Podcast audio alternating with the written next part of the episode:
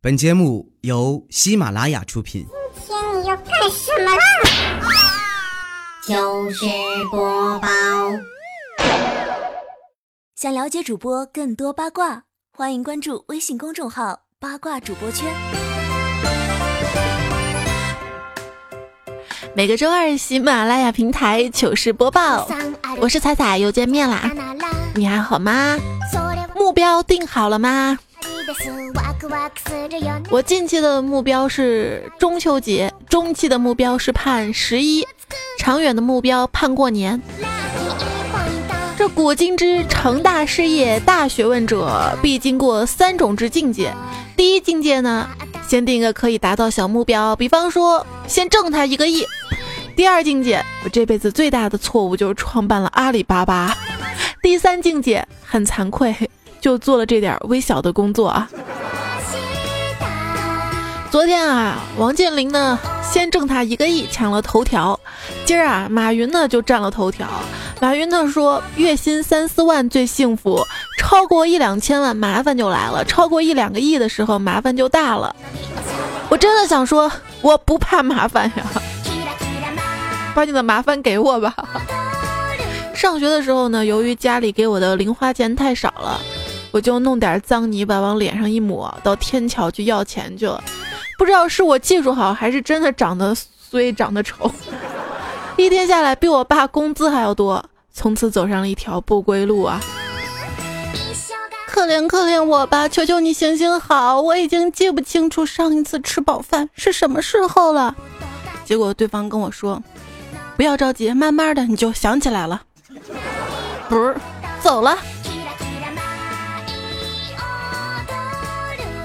我不放弃啊，最终啊，嗯，这个还是攒了一些小钱嘛，寻思着啊，要拓展自己的业务范围，嗯，增加设备，呃，去营业厅考虑，这是买手机呢，还是买小灵通呢？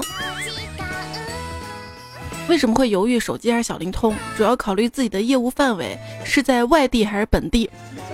结果特别没有眼光的选了小灵通，站在风雨中就是打不通。如果当时我有那三万块钱，我去，我去上海买房，现在不赚翻了吗？啊！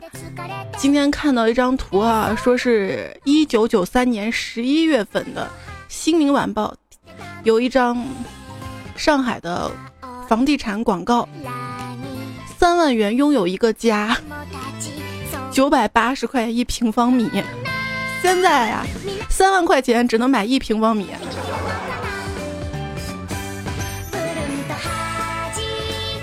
最近因为上海的房地产政策调控的小道消息嘛，然后上海最火的不是售楼中心，是离婚登记处啊，大家都开始纷纷的要离婚了，这样子二套房的这个首付比例啊就会，我就在想，这是一个奇葩的国度啊，因为房市而结婚，又因为房市而离婚啊。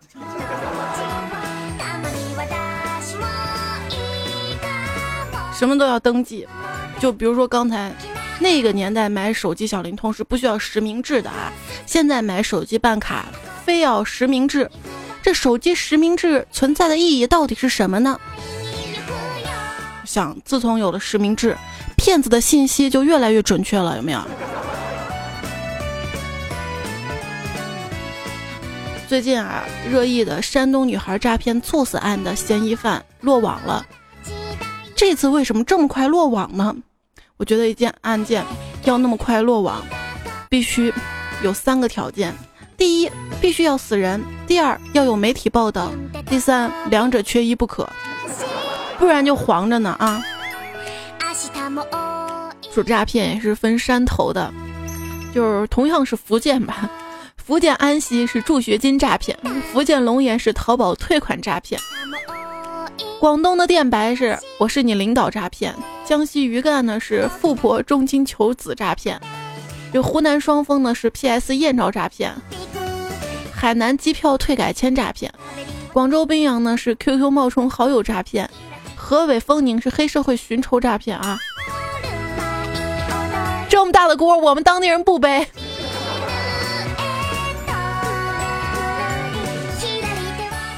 本节目不支持地狱炮啊，要澄清一下。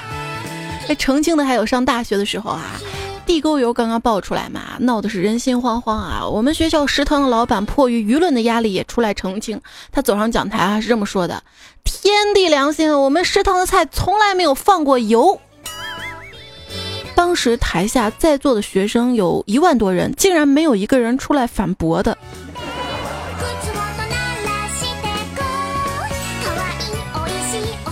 一九八零年和九十年代。你能满世界跑不被拐卖？想想不是因为那个时候民风淳朴，是因为那个时候你不值钱。那个时候虽然人口拐卖，我觉得那个时候还是技术不先进啊。就比方说这个案件侦破条件有限嘛，直到今天这个白银杀人案才终于告破哈。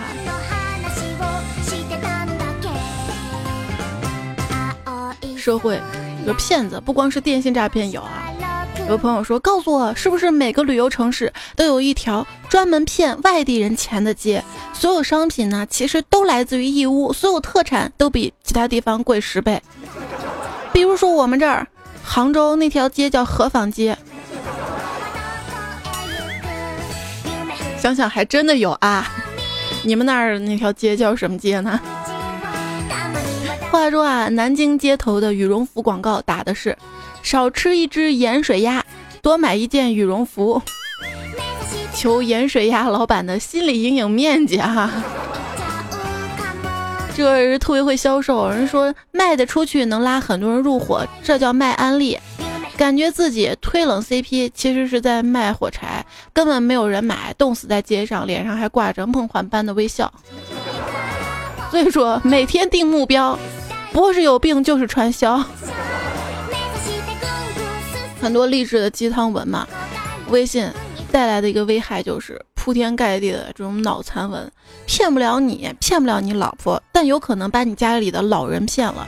就像你不信 P to P，一分也不碰，但是你妈却在超市门口为了一盒抽纸，把身份证给了 P to P 登记，防不胜防。不过话说，大妈也在进化啊。前几天呢，我们小区来了一群搞保健品推销的，开了三天的推销会，结果亏了几万块，油鸡蛋送了一堆，保健品一件没卖出去呀。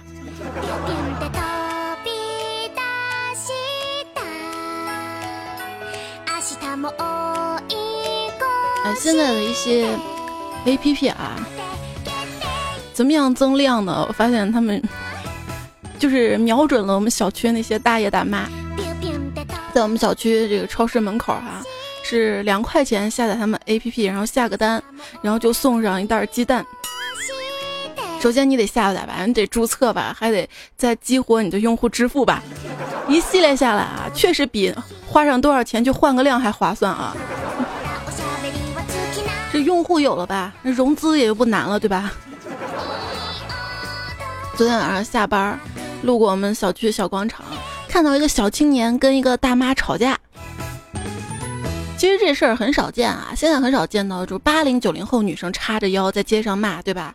觉得中国大妈式的骂街应该是特定时期的产物，骂的不单单是挨骂者，更是自己压抑苦闷、万事不如意的生活，有没有？但是哎，怎么会跟这个小青年去骂哈？而小青年还冷笑着说：“我一个电话啊，能叫来二十多个人，你给我老实点儿。”这大妈啥话也没说，把音响打开，就放了一首小苹果。结果来了一广场的人，小青年赶紧认怂跑了。所以说，一曲苹果冲上天，千军万马来相见。自古以来出现了四个著名的苹果，第一个呢是诱惑了夏娃，第二个砸醒了牛顿，第三个领导了电子行业，第四个嘛就主宰了广场舞。吃完晚饭。我在马路上逛，看到邻居阿姨拿着一把菜刀，我连忙就问阿姨：“你就跳个广场舞，怎么拿把刀啊？怪危险的。”阿姨跟我说：“这楼下啊，跳舞分火了，万一动起手来，背后藏个兵器，以备不时之需啊。” 这广场上看到一个男孩子，蛮可爱的，我叫他跳个舞，他弱弱的说了一句：“我不会。”我说：“你男孩子嘛，自信一点嘛，大胆一点。”结果他真的变得自信大胆了，嚣张的喊了一句：“老子不会。”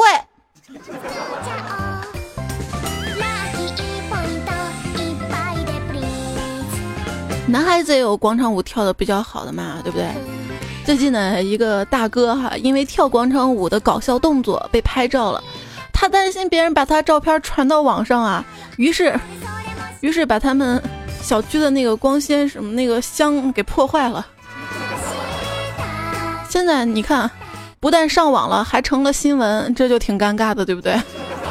为了照片不被传到网上，破坏。光纤电缆箱，这是史无前例的黑客物理攻击法，激战在笑呢，好吗？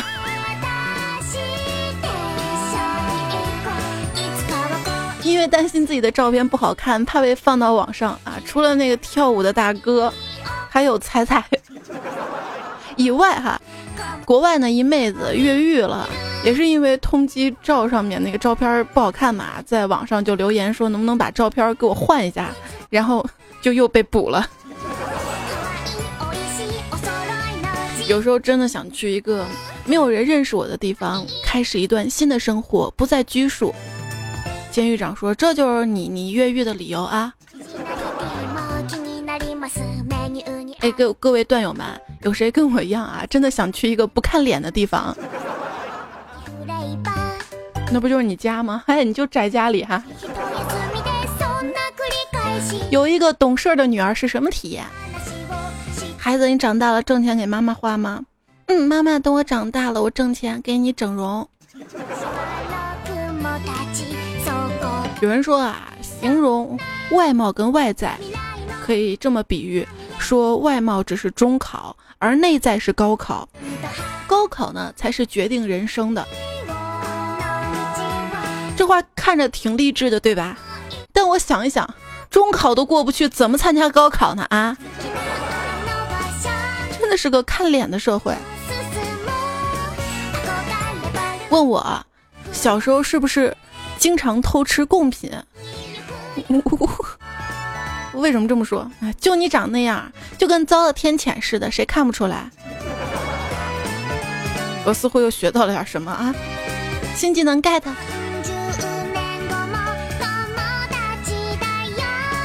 我觉得老天爷，你可以停止磨砺我了，我又不想当总统，大可不必苦我心志，劳我筋骨，饿我体肤，对不对？我我我就想当一个九十几斤刚刚好、浅薄无知、长得好看又有钱的傻瓜而已。以前就我妈说我长得好看，我觉得她是私心偏爱自己闺女。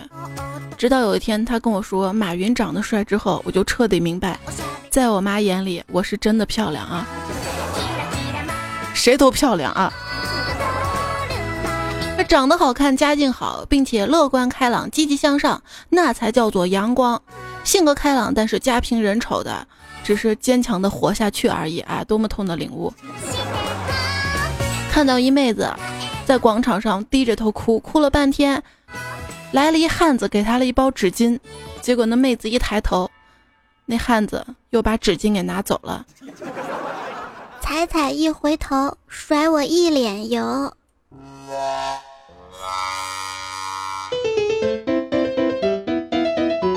一辆大巴车被劫持了，歹徒上来挑了几个女的就下车了，一车人是无动于衷啊。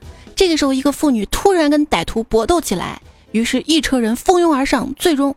将歹徒制服，电视台来采访，问这个妇女啊，哎，是什么勇气让你敢于跟歹徒搏斗的？结果他生气的说，一车女的都挑光了，就剩我一个，磕碜谁呢啊？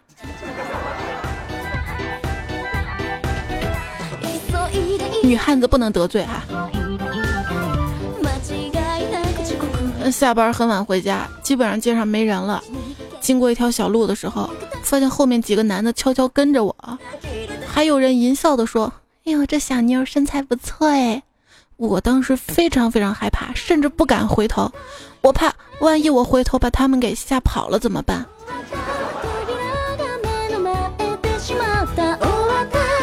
你你你你你为什么看我的眼光总是躲躲闪闪的呀？是不是喜欢上我啦？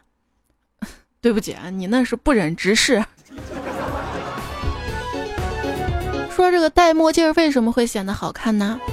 并不是戴墨镜显得好看了，而是露在外面的丑的部位变少了。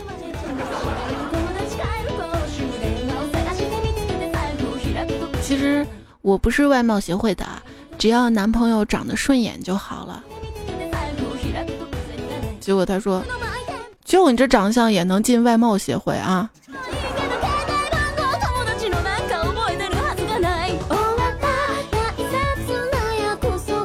长得丑是什么样的体验啊？灰化肥挥发会飞花。这位昵称的段友啊说，当年有个女孩让我评价他们的照片，我一概说美若天仙。若他们要追问到底是哪个天仙，我才会具体到是巨灵神、天蓬元帅、太上老君等等。还仙，我觉得网上的一些网红的。组织会，网红大会，就是照妖镜哈。呃，这个网上记得美美的照片，像女神一样啊。到了现场啊啊啊！但我觉得他们现场就啊啊，也比我好看，比我 P 出来好看呀。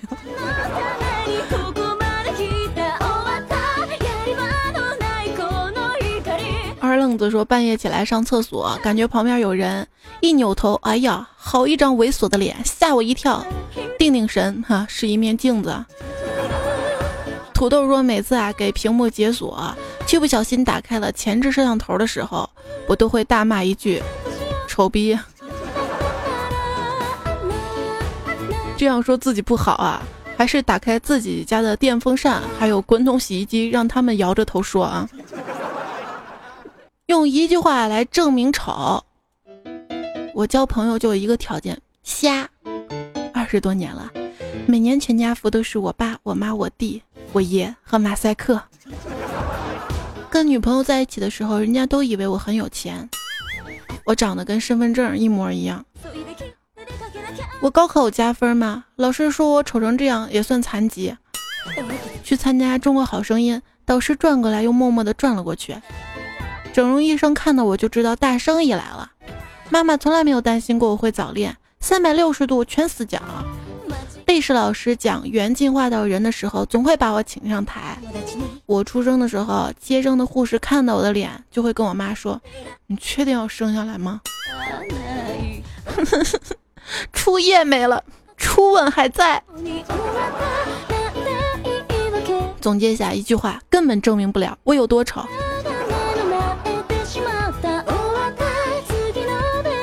用一句话来说明人漂亮，素颜照出来，楼下超市卫生纸都涨价了。用一句话来说明人和人之间的信任，在一块儿都不用穿安全裤。这个关于安全裤啊，有人就问了啊，往往那些长得漂亮、身材好、穿裙子的，大多不穿安全裤，你见过？你看了？而长得丑、身材又不好、穿裙子就爱穿安全裤，这是为什么？神回复：一个方便工作，一个工作方便。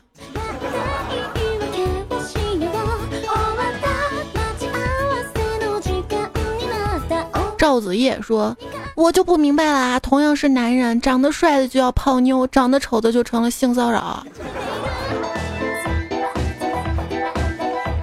言不由衷说啊，今天没事儿瞎逛嘛，看到一女的开保时捷卡宴，我同学说多半睡她的人有钱，然后一起等红灯，等开进了，看到她的脸，一致认为她的钱一定是自己挣钱买的，那也不一定啊，有可能是睡他妈的人有钱。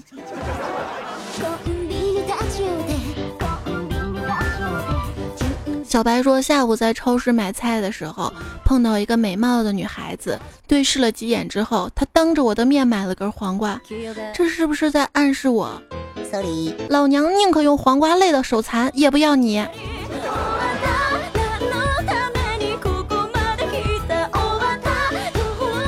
你想多了，也许人家真的是近视呢啊。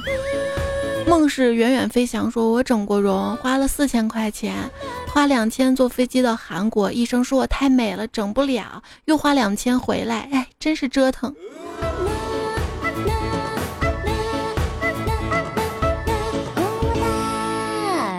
整容失败的他跳河自杀被救起来。赶来的医生说看样子需要马上送医院抢救。什么？看样子？我对这个看脸的世界绝望了。说完又跳下去了。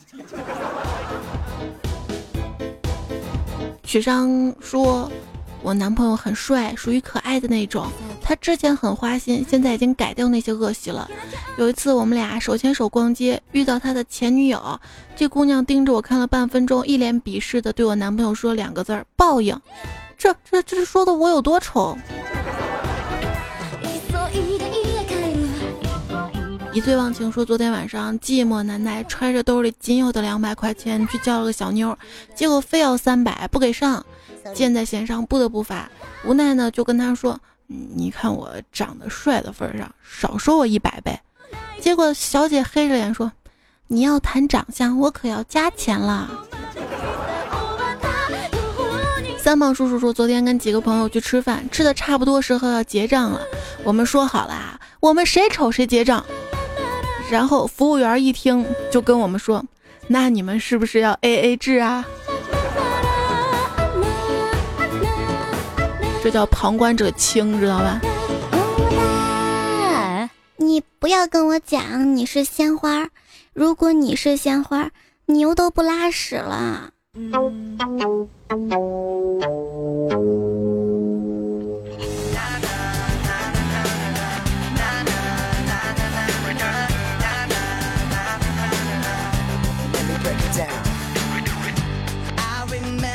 依然收听到节目呢，来自于喜马拉雅平台上面，每个星期二由彩彩带来的糗事播报。我觉得我讲糗事播报最合适了，因为看着我就像个笑话。有时候觉得自己挺好的，脸长得像朵花儿，葵花儿，太大了。如何委婉的形容一个人的脸大呢？远远的看着你的脸，仿佛近在眼前。前阵子不是网上流行一种玩法嘛，就测一个人漂不漂亮啊，拿一根手指头，嗯，手指头的一端呢抵着鼻子，一端抵着下巴，如果嘴唇够到手指头了，就说明他丑哈。我试了一下，当场就哭了，不是因为我能够上，而是因为我发现我手指太短了，抵到鼻子抵不到下巴，抵到下巴抵不到鼻子。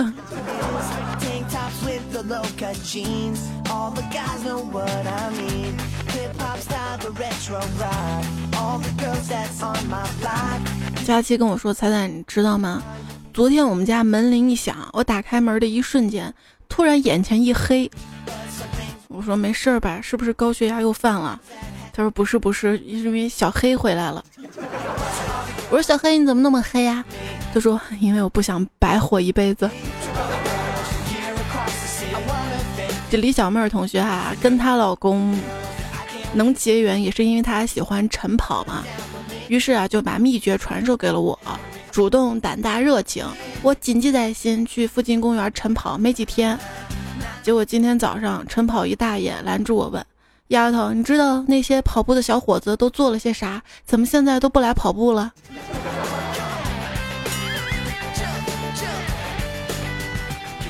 我发现啊，一般长得好看的妹子撒个娇就能搞定的事儿。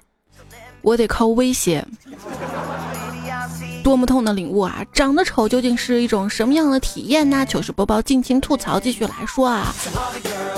一朋友说最近嘛，坐专车司机，女的过来拉开前门，一看他把前门关了，坐到后排上去了，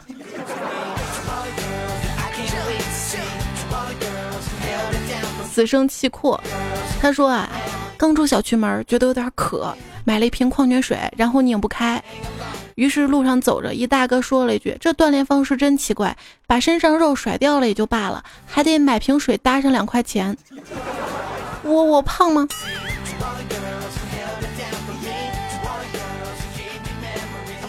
陌生说，有一天吃饭的时候兴高采烈的上洗手间，一个美女在后面喊道：“丑逼！”然后我回头了，是的，我回头了，这下就尴尬了啊。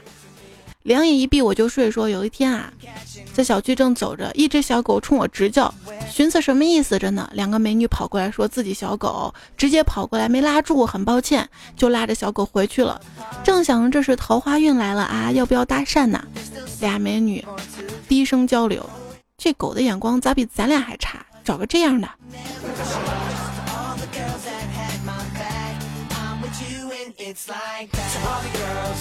如你所愿，非我愿。说有一次跟同学视频聊天，因为前一天晚上喝了酒，于是在视频过程中聊着聊着就吐了。当时那个妹子跟我说：“我是长得有多丑？既然既然你看到我能吐，这下解释不清楚了吧？”七梦说：“小时候呢，我长得很丑，性格也懦弱，总是受到很多人的嘲笑。”有一天啊，我又听到几个混混讥讽我的长相，我再也受不了了，上去跟他们打作一团。直到今天，再也没有人嘲笑我的长相了，因为那天我被他们打聋了。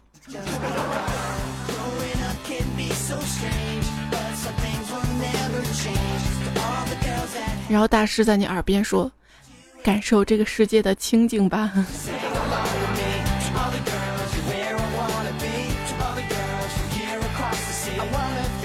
眼睛小是一种什么样的体验？晚上我一个人关了灯，在客厅躺着看电视，结果室友回来了，眼睁睁的看着他给我盖上了被子，然后关掉了电视啊。微信上面一陌生人加我说我是营养美容师，做个小调查，你最烦心的脸部问题是？我回复丑。就算全世界的人都觉得你丑，那也不要紧。只要你觉得自己够漂亮、够美丽，那你就臭不要脸。汪先生说：“我因为毛孔大、皮肤黑、肌肉太结实，想蒙都蒙不起来。看我的眼神就像挖煤的。”嗯。鸡翅翅说：“丑什么丑？偶尔每一次，你们就完全不认得我了。这就是我不化妆的原因，不是懒。”也是啊，世界上。其实并没有丑女孩，韩式半永久火了，丑女孩就有了。一天课堂上，老师问啊，青蛙跟蛤蟆有什么区别？就有同学回答说，青蛙是思想保守，不思进取，坐井观天，负能量；癞蛤蟆思想前卫，想吃天鹅肉，远大目标，是正能量。所以长得丑不怕，重要的是有目标。又回到有目标上了呀啊！我觉得我太没出息了，别说赚一个亿了，光是听到一个亿都打颤，长这么大都没听说过几次一个亿。这就是成语“不可思议”的由来。说啊，没有没有丑的人，只有不会打扮的人。一个人的气质是由花多少钱决定的，一个人的眼界。也是由花多少钱决定的，所以大家要努力挣钱吧哈。感觉又回来了。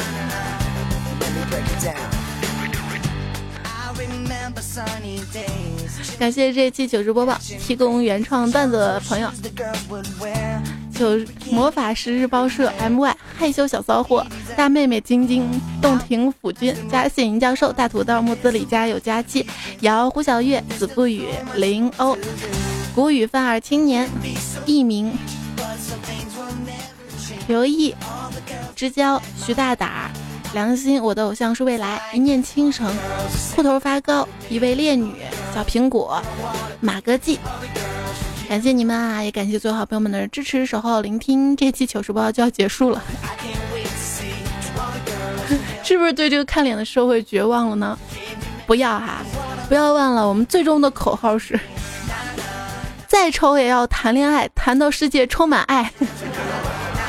要知道啊，一个人长相呢不是一成不变的，微笑开朗的人才最美丽，所以。记得要微笑，不光是在听段子的时候。今天节目彩就跟大家分享到这儿了，不要忘了我的微信订阅号“彩彩彩是采访的彩”，加关注之后呢，也可以收到我其他节目的更新提醒。每一天呢，也可以收到一些有趣的内容，每天都可以开开心心的。哎，这期节目呢就分享到这儿了，下期节目来自于段子来了，到时候我们再不见不散啦。最后分享美牙的一句话：谁会对你不离不弃，相伴一生？谁会为你尝尽酸甜苦辣，任劳任怨？当然是你的牙齿。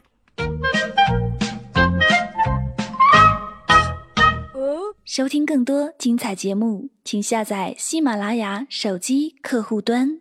喜马拉雅，听我想听。